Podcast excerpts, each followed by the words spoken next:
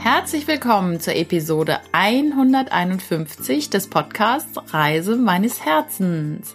Dieser Podcast hilft dir, auf dein Herz zu hören, deiner inneren Stimme zu folgen und ein selbstbestimmtes, bewusstes und gesundes Leben zu leben. Und vielleicht kann ich dir auch ein bisschen Lust aufs Reisen machen. Hallo, hier ist wieder deine Nicole auch wenn das Reisen ja im Moment nicht so möglich ist, obwohl wir ja jetzt gerade diese Woche wieder ein paar Lockerungen haben, ähm, ja, ist es vielleicht irgendwann mal wieder möglich, auch ins Flugzeug zu steigen. Ähm, heute handelt der Podcast von Beziehungen. Und du hast es in der Überschrift gelesen, warum die meisten Beziehungen scheitern. Und ich nehme dich hier ja gerne mit, auch auf meine Reise, auf meine ganz persönliche Lebensreise. Und auch da macht es, da macht das Thema Beziehung natürlich auch nicht Halt vor. Und vor allem meine Learnings machen nicht Halt.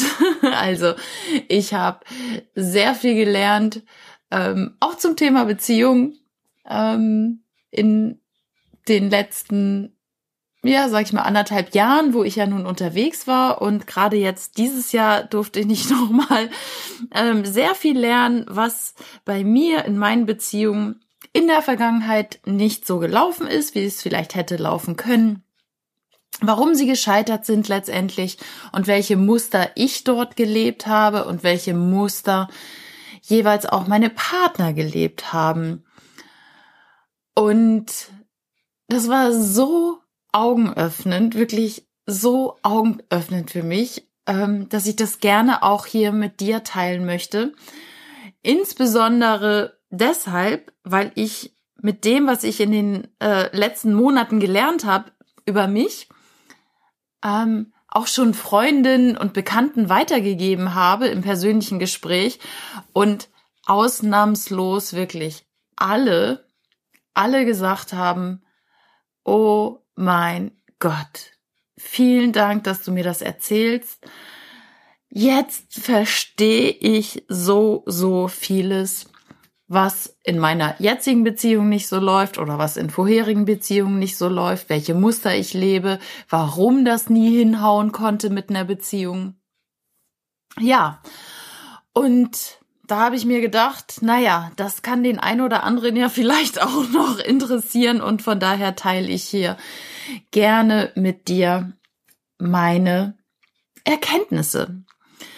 Und ich hole noch mal ein bisschen aus, ähm, damit du den Hintergrund auch verstehst, warum ich was Neues gelernt habe.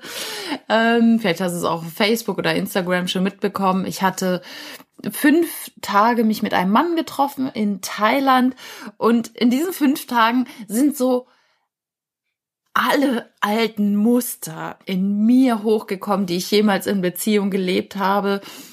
Da, ich bin wirklich an meine Grenzen gekommen in diesen fünf Tagen, ähm, weil ich gefühlt gemerkt habe, hier läuft doch gerade richtig, richtig was schief.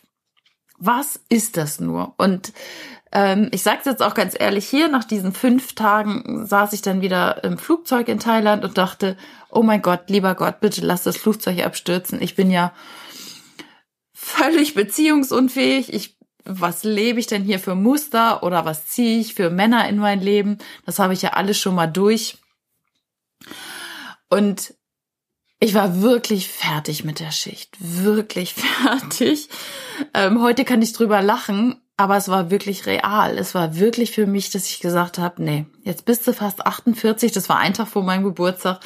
Du bist ja jetzt fast am Ende deiner, äh, deiner Auszeitreise angekommen praktisch.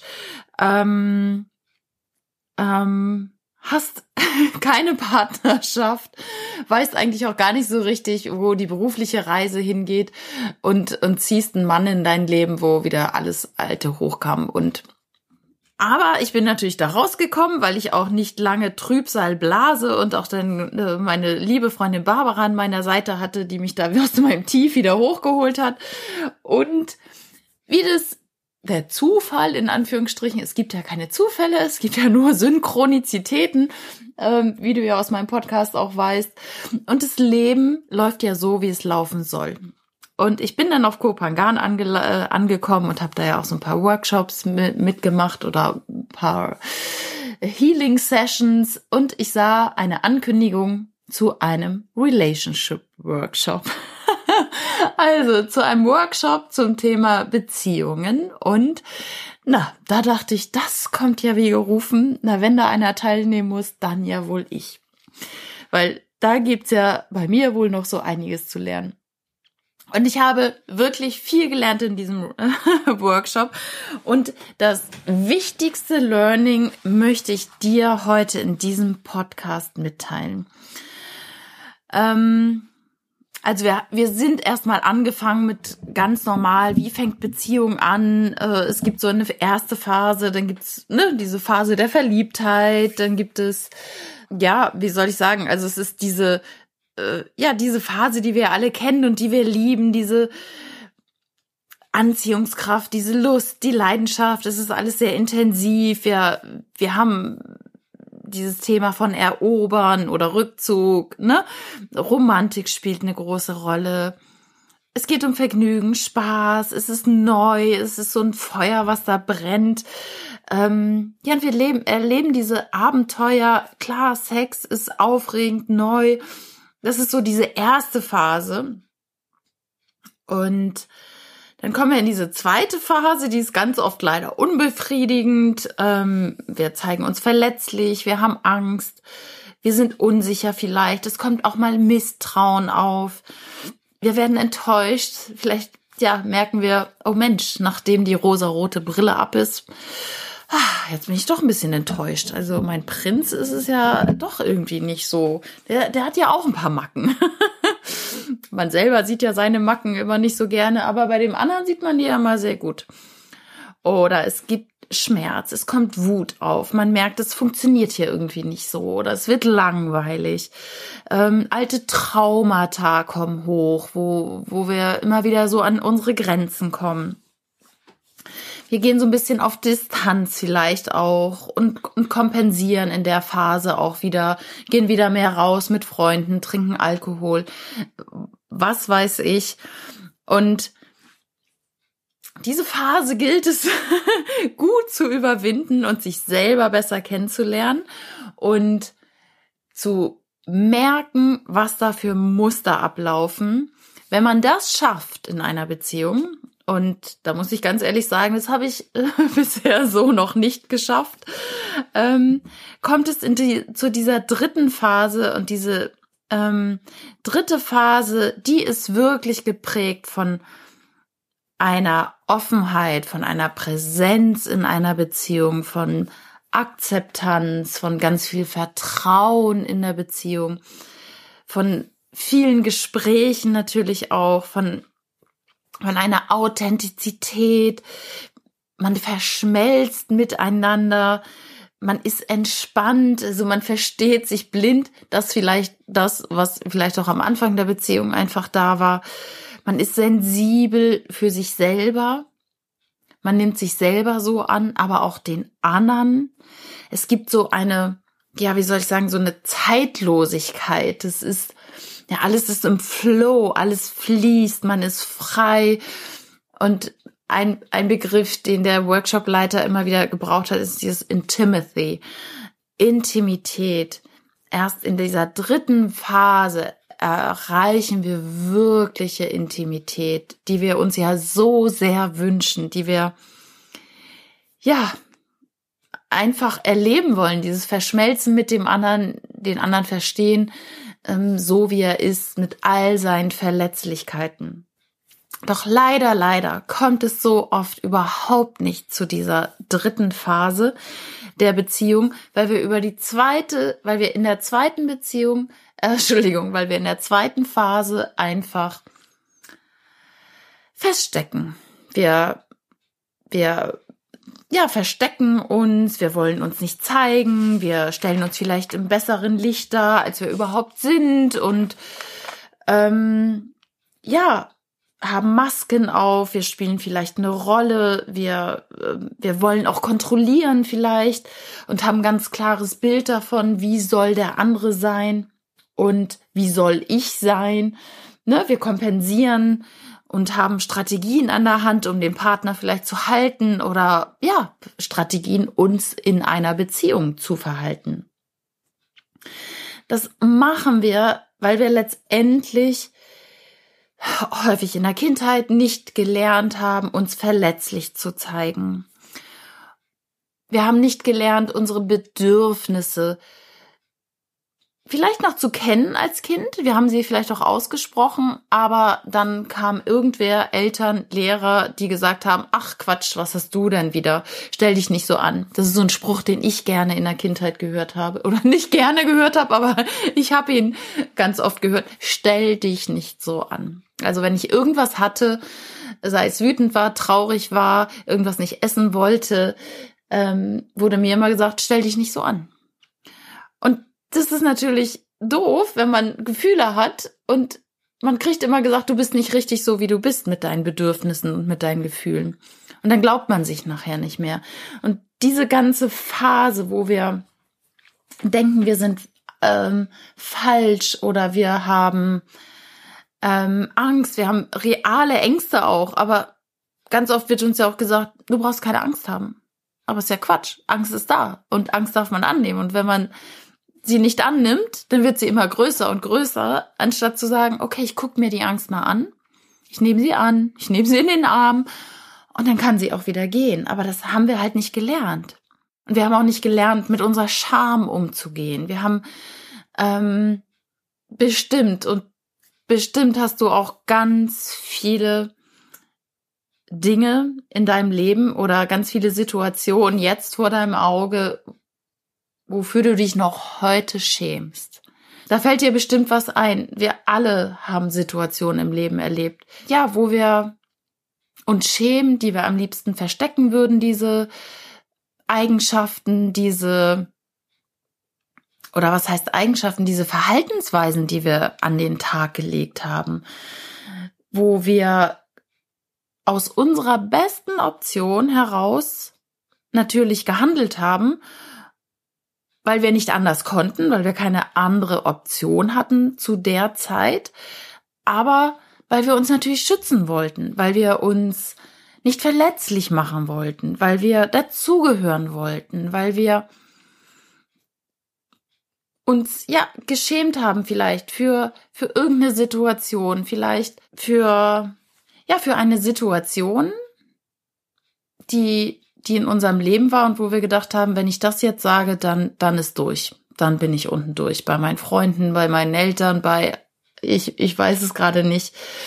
Ähm, es gibt zum Beispiel eine Situation und die äh, möchte ich dir gerne sagen. Da habe ich mich früher sehr, sehr für geschämt und habe es auch erst im Laufe de, ähm, der, der Jahre des Erwachsenenseins realisiert, dass da noch so eine Scham in mir ist und es war die Phase des Schulwechsels. Und zwar wechseln wir alle nach der Grundschule die Schule.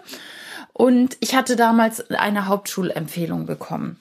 Und es war mir so, so unangenehm. Wirklich, das war so, boah, das hat mich so in meinen Tiefen erschüttert, weil alle meine Freundinnen, ähm, mit denen ich so zu tun hatte, entweder auf die Realschule kamen oder aufs Gymnasium. Und ich hatte nun diese Hauptschulempfehlung bekommen. Und ich habe das so, heute würde ich sagen, ich habe das gar nicht mehr so realisiert. So, ich habe das gar nicht so klar, wie ich in der Grundschule, in der Schule war. Ich, hab, ich bin da einfach super gerne hingegangen. Ich hatte meinen Spaß. Ich hatte eine super tolle ähm, Lehrerin. Und ja, nun kam diese Hauptschulempfehlung. Für meine Eltern war klar, ja, natürlich gehst du dann auf die Hauptschule. Äh, gibt's ja gar keine zwei Meinungen, ne? So, ähm, wo willst du denn sonst hin? Das andere schaffst du ja nicht, ne? Äh, und die Lehrer werden sich ja schon was dabei gedacht haben. Und naja, mir war es aber so unangenehm, wirklich, habe mich so geschämt dafür, dass ich ähm, auf die Hauptschule gehen muss nach der, äh, Entschuldigung, nach der, nach der Grundschule, dass ich bei der Abschlussfeier und bei der Abschlussfahrt, die wir gemacht haben mit unserer Klassenlehrerin in der Grundschule, gelogen habe. Ich habe meinen Mitschülern gesagt, ich gehe auf die Realschule. komme nach den Sommerferien dann zu euch auf die Realschule.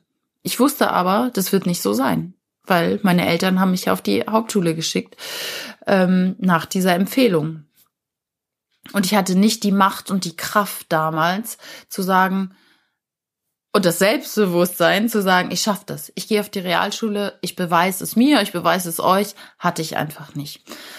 Und dann habe ich gelogen und habe gesagt, nee, ja, ich, ich komme auch auf die Realschule. Wir sehen uns dann nach den Sommerferien auf der Realschule. Ja, das, das ist aber nicht passiert, weil ich da gar nicht hingekommen bin. Ähm, sondern ich bin dann auf die Hauptschule. Und das dafür, dass ich da gelo also ich habe mich A geschämt dafür, dass ich ähm, nicht auf die Realschule gekommen bin und ich habe mich B dafür geschämt, äh, dass ich gelogen habe, dass ich meine Freunde und Mitschüler angelogen habe. Und das hing mir natürlich ewig lange nach. Und wenn wir sowas in der Beziehung auch machen, unsere Verletzlichkeiten immer verstecken wollen, immer, immer nicht zeigen wollen, dann, dann passiert es, dass all diese Verletztheiten irgendwann an die Oberfläche kommen. Und von daher ist eine offene Kommunikation so, so wichtig in einer Beziehung. Also das, das, das möchte ich dir wirklich so ans Herz legen, dass du da einfach mal schaust, wie läuft es bei dir in einer Beziehung.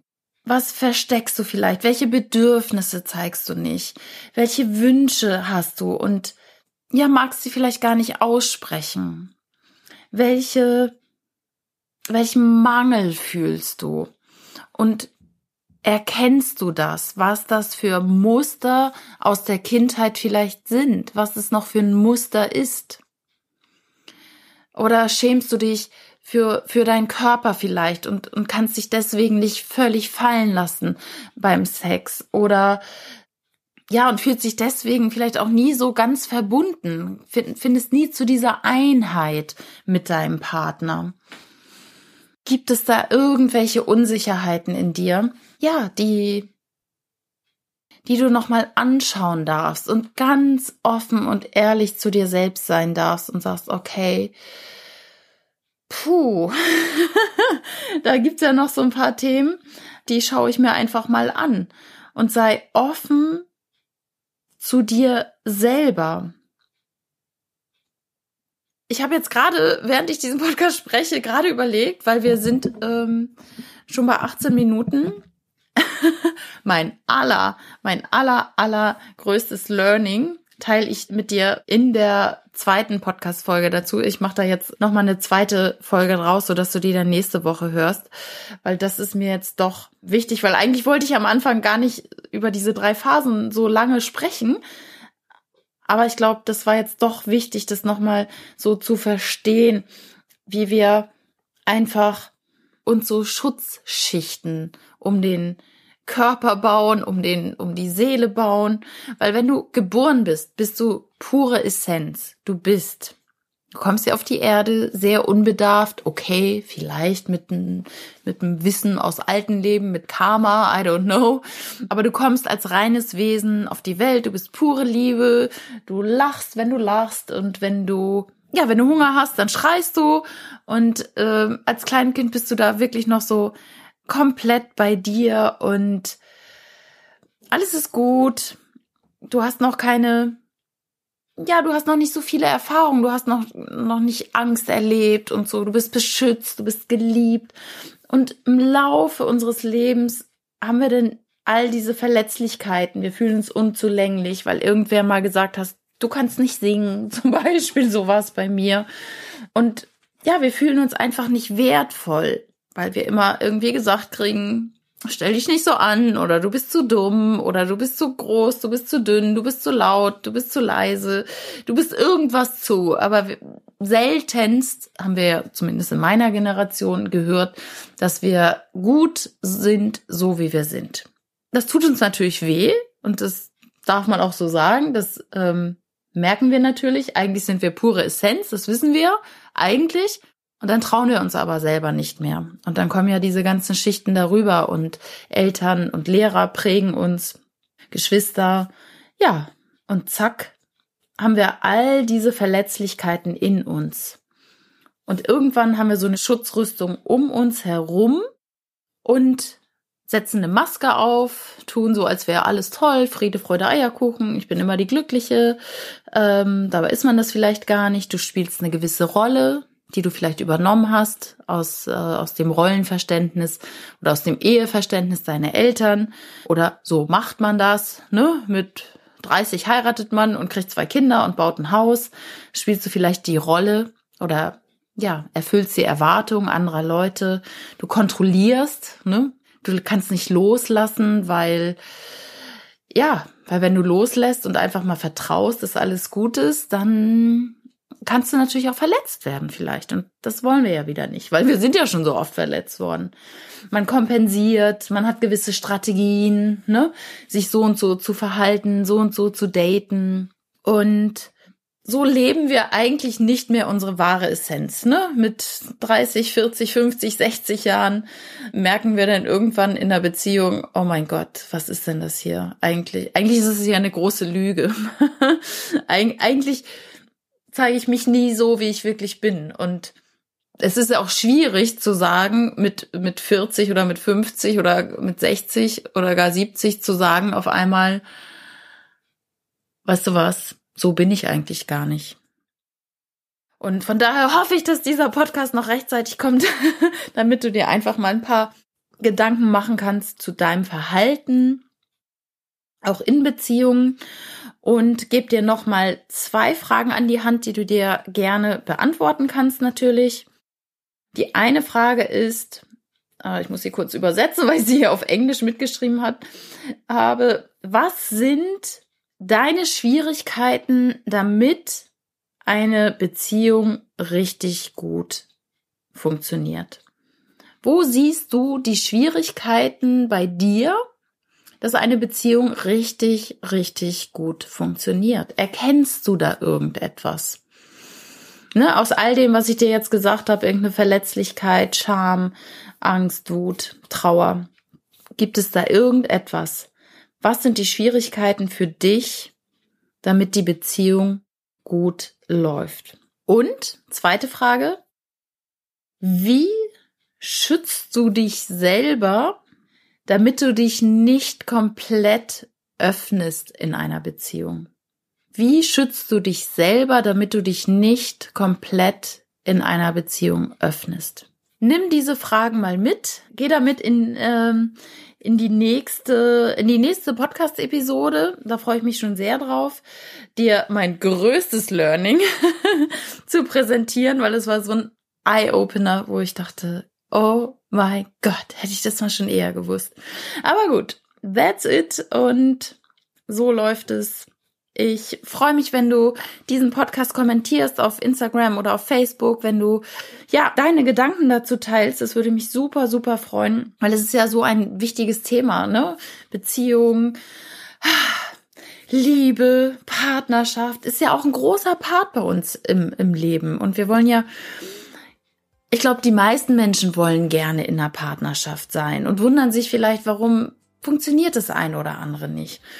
Aber da spielen ja so viele, ja, so viele ähm, Zahnräder ineinander. Und ich hoffe sehr, dass ich dir damit jetzt in dieser Folge und in der nächsten helfen kann und freue mich sehr auf dein Feedback. Und ja, schreib mir gerne, empfehle den Podcast weiter, abonniere ihn bei iTunes, bei Spotify oder auf einer anderen Podcast-App. Du kannst ihn auch auf meiner äh, Webpage äh, hören und downloaden nicoleharder.de. Ich freue mich, wenn wir da in den Kontakt gehen, weil das so ein großes Thema ist, das Beziehungsthema. Ich grüße dich von Herz zu Herz und danke dir von Herzen, dass du hier zugehört hast. Bis bald, deine Nicole.